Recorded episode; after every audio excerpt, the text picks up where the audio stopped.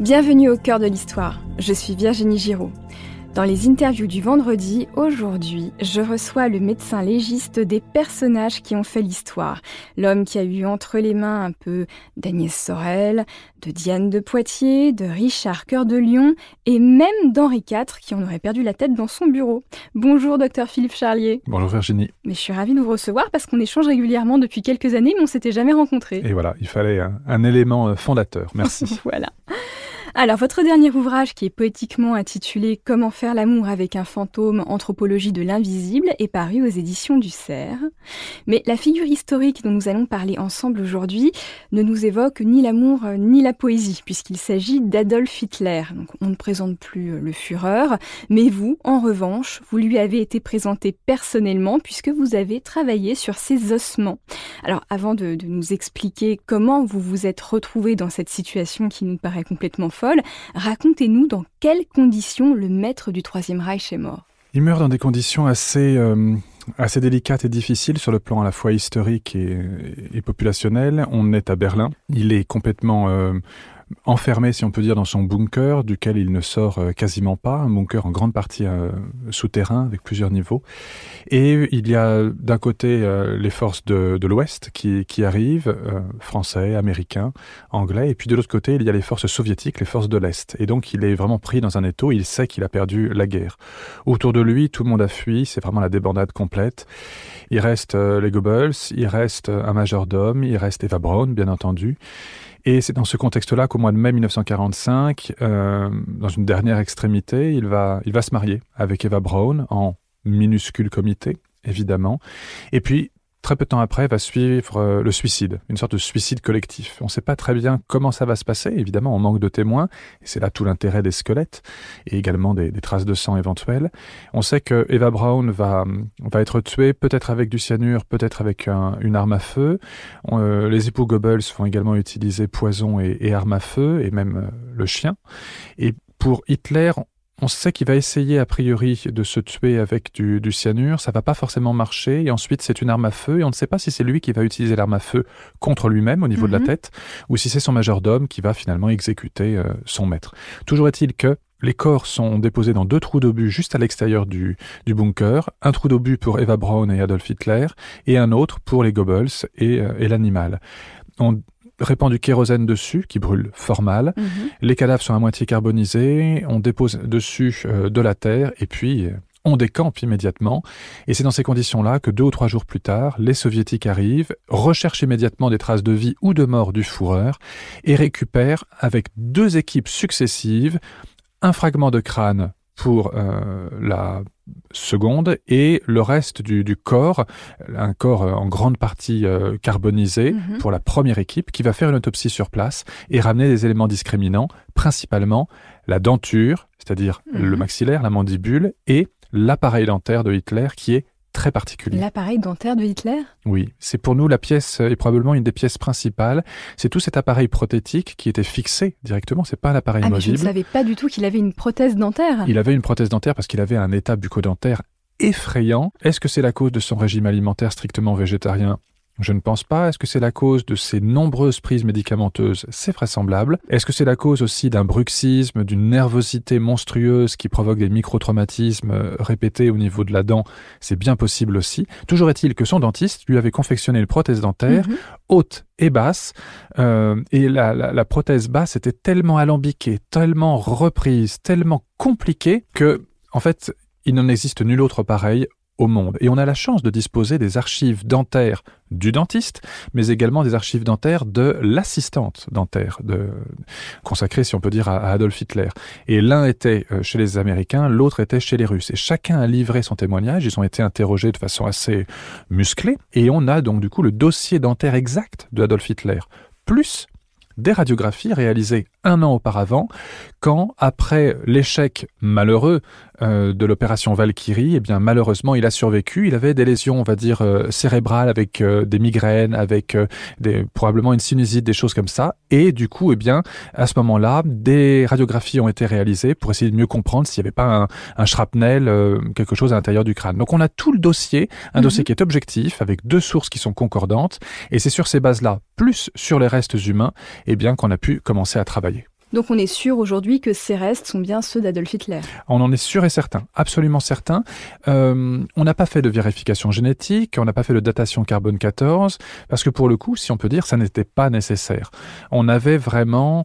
En fait, notre principal problème était de vérifier si la morphologie, on la connaissait déjà, il y avait déjà des photographies mhm. qui circulaient.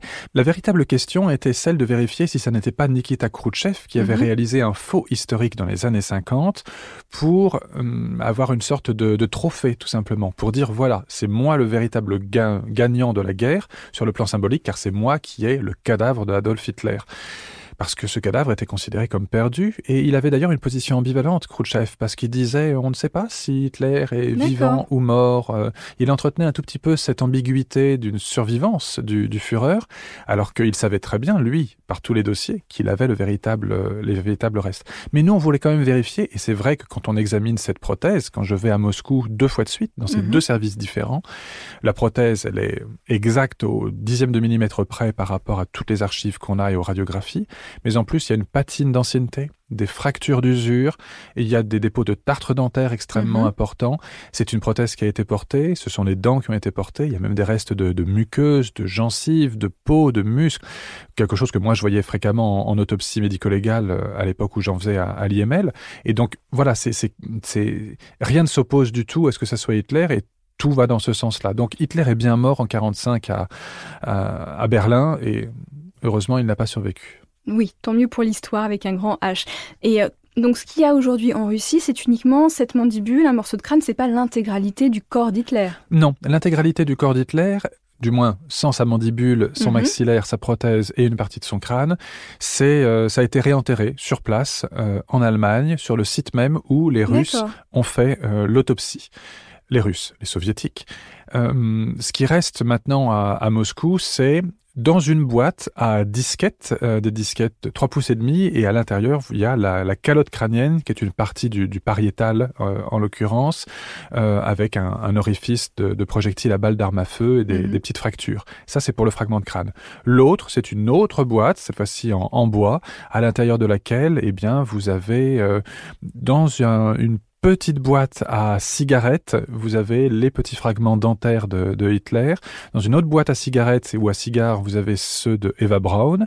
Vous avez également la prothèse de Goebbels, euh, de membre inférieur. Ah vous avez un petit, une petite tabatière euh, qui avait été offerte par Hitler à Madame Goebbels avec la dédicace gravée dessus. Et puis il y a également des fragments de, en, bois euh, avec un petit peu de tissu, de tapisserie et des coulures compatibles avec du sang qui proviennent du sofa sur lequel Hitler se serait suicidé ou a été suicidé dans le, dans le bunker. Donc on a vraiment un bel ensemble sur le plan médico-légal qui nous permet de travailler dans des conditions sereines et presque confortables. Et alors justement, si on repart sur les dents d'Hitler ou sur son dentier, qu'est-ce que vous avez trouvé en travaillant sur ces morceaux du Führer? Alors on a eu l'autorisation de prélever un petit fragment de, tartre dentaire et de le ramener ensuite euh, en France à l'université de, de Versailles-Saint-Quentin en Yvelines pour l'examiner au microscope électronique à balayage. Et là on s'est rendu compte que ce tartre dentaire, dans un long et lent examen, n'avait aucune fibre carnée, aucune fibre de viande. Donc il était vraiment végétarien, comme on le disait à l'époque. Euh, c'est absolument compatible avec un régime végétarien, exactement. Alors ça peut être quelqu'un qui, pendant plusieurs mois n'a pas mangé de viande, mais quand on croise ça avec les données en effet sur Hitler, qui était végétarien strict, c'est pas mal. L'autre info aussi qui nous a confirmé l'identité, c'est qu'on avait la liste de tous les médicaments qu'il mhm. prenait, que ce soit des hormones, des drogues, et également des médicaments banals, comme on peut en prendre quand on a des aigreurs d'estomac. On prend, euh, je ne vais pas citer de marque sur votre podcast, mais euh, des, on va dire des choses qui apaisent un peu les brûlures d'estomac à mhm. base d'argile. Euh, et on a de magnifiques dépôts d'argile, mais incrustés dans le tartre dentaire. Donc pas des dépôts post-mortem liés mhm. à l'environnement, le trou d'obus, mais vraiment il a pris de l'argile, argile liquide ou mhm. visqueux, et euh, il y en a toujours un petit peu qui reste dans les gencives ou entre les dents, et c'est ça qui est toujours visible. Donc on a vraiment une, une confirmation mhm. également par le tartre dentaire de l'identité de, de l'individu. Et est-ce qu'il y a des traces de cyanure sur sa dentition qui indiqueraient qu'il a vraiment consommé euh, cette drogue pour mourir? Indirect, on a des traces d'oxydoréduction, c'est-à-dire une atteinte un tout petit peu, une altération du métal par le cyanure qui est visible, des taches bleuâtres assez caractéristiques. Et puis on, a aussi des, fragments de verre euh, un verre bleu euh, d'ailleurs, qui a été euh, pulvérisé, cassé et qu'on retrouve un tout petit peu dans l'interstice entre certaines dents. Qui est la capsule qui contenait le cyanure, qu'on croquait à l'époque. Qui est vraisemblablement en effet la capsule qu'il a croqué. Et on sait que le cyanure, quand on a pris quelque chose d'extrêmement sucré avant, ça ne marche pas pas très bien. Ah bon? Oui, ça a été le cas, par exemple, euh, quand Rasputin était chez le prince Yusupov, euh, il avait pris du, des, petites pâtisseries, je crois aussi du, Porto, et ça, mhm. ça inactive en partie. Donc euh, voilà, quand je, déconseille l'usage du cyanure et du sucre ensemble. Exactement, ça ne marche pas, ça ne marche pas. Ou du coup, ça marche moins bien en tout cas. Alors, et si on repart sur le crâne maintenant, est-ce qu'on a le trace, la trace d'un impact de balle qui montrerait bien que s'il s'est suicidé ou il a été suicidé, comme vous l'avez dit de cette manière?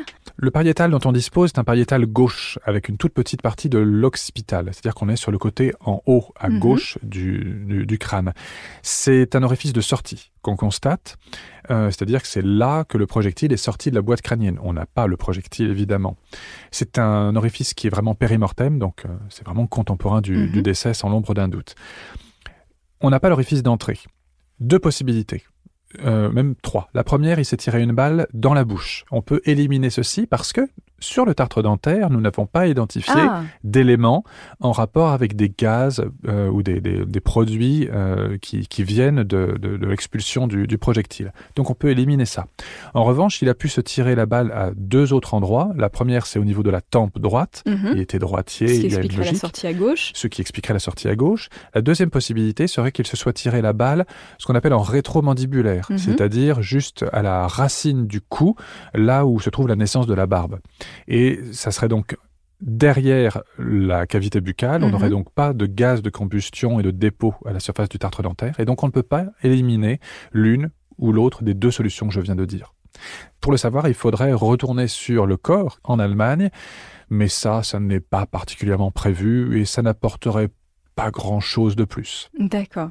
Alors, vous l'avez dit, vous travaillez également au musée du Quai Branly, donc vous êtes sensible au fait de montrer les trésors archéologiques, les vestiges au grand public. Euh, alors là, je vous pose une question qui est un peu celle d'Indiana Jones, hein, qui disait sa place est dans un musée quand il hmm. parlait des vestiges. Où est la place des, où sont la place des restes d'Hitler? Est-ce que leur place est dans un musée? Ou est-ce qu'il faut au contraire garder ça sous clé euh, et ne laisser ça accessible qu'aux chercheurs comme vous? Alors pour moi, la place d'un mort, euh, quand il est identifié, c'est dans un cercueil ou en tout cas euh, en pleine terre, dans un espace qui est euh, consacré ou pas. Donc pour moi, les morts, ils doivent reposer dans le sol. Mhm. Qu'on les exhume pour faire des études scientifiques, comme je le fais, aucun problème, bien sûr. C'est pour la connaissance. Mais une fois que le travail est fini, on la remet dans le sol ou au moins dans un souterrain. Vous voyez, j'aime bien mhm. cette idée d'être euh, six feet under, hein, six pieds mhm. sous terre, c'est important. Euh, pour Hitler, le problème euh, se pose exactement dans les mêmes termes.